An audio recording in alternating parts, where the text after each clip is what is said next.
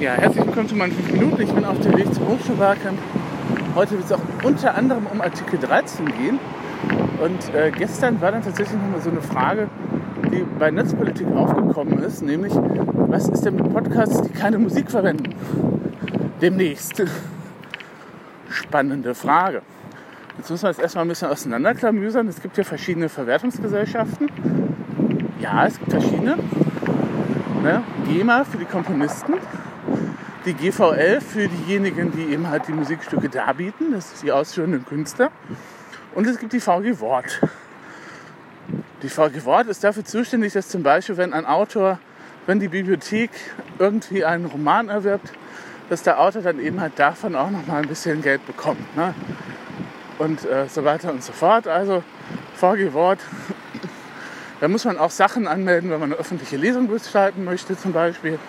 Ich glaube, den meisten ist das gar nicht so bewusst, dass man nicht einfach aus allen Büchern vorlesen kann.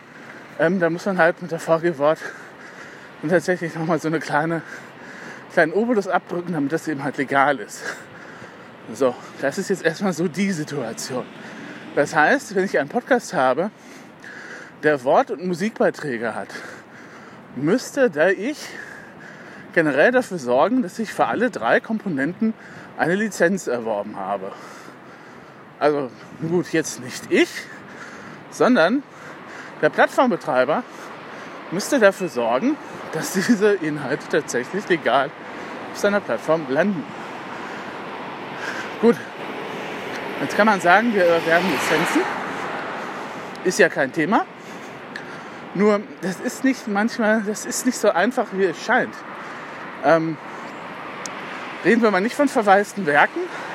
Die sind tatsächlich im neuen, in der neuen EU-Richtlinie tatsächlich dann eben halt den Verlagen jetzt endlich mal zugeordnet. Also verwaiste Werke sind Werke, bei denen der Autor nicht bekannt ist und bei denen ich auch nicht wüsste, wo ich dann eben halt tatsächlich jemanden fragen sollen würde, der mir da die Rechte einräumen kann. Weil es gibt, es gibt Autor unbekannt, kann ich schlecht fragen. Ne? Das sind die verwaisten Werke, die auch jahrelang in der Bibliothekswelt irgendwie Kopfzerbrechen gemacht haben. Ähm, das ist jetzt tatsächlich ein positiver Aspekt bei der ganzen Geschichte beim Urheberrechtsreform, dass das jetzt eben halt über die Verlage laufen soll. Gut.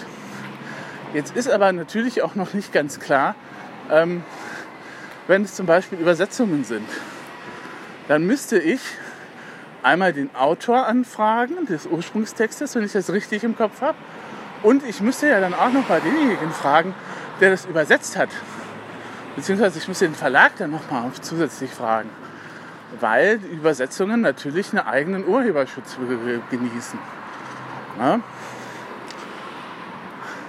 Also wenn ich jetzt zum Beispiel zum Einschlafen, der Einschlaf-Podcast macht das ja, ähm, Kants Kritik reinen Vernunft vorlese, hervorragender Text am Einschlafen geeignet. Langweiliger geht's nicht.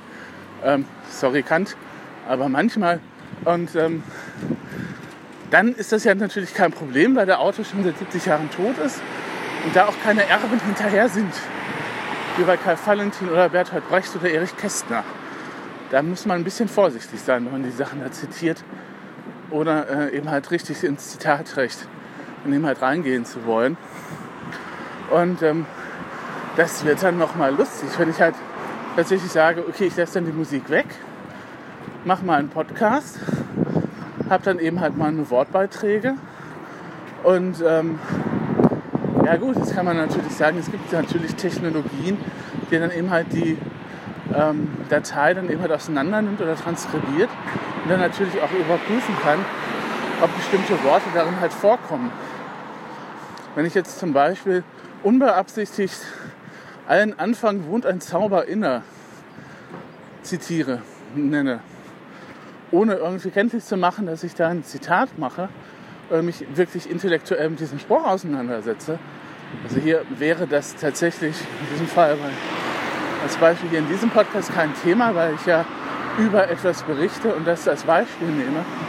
Aber nehmen wir mal an, irgendjemand weiß nicht, dass das von Hermann Hesse ist und dass Hermann Hesse auch immer noch eben halt geschützt ist, ähm, dann kann das sein, dass die gesamte Podcast-Folge also entweder nicht hochgeladen wird oder dass dann gesagt wird, ja, die Einnahmen die gehen jetzt sämtlich an den Verlag.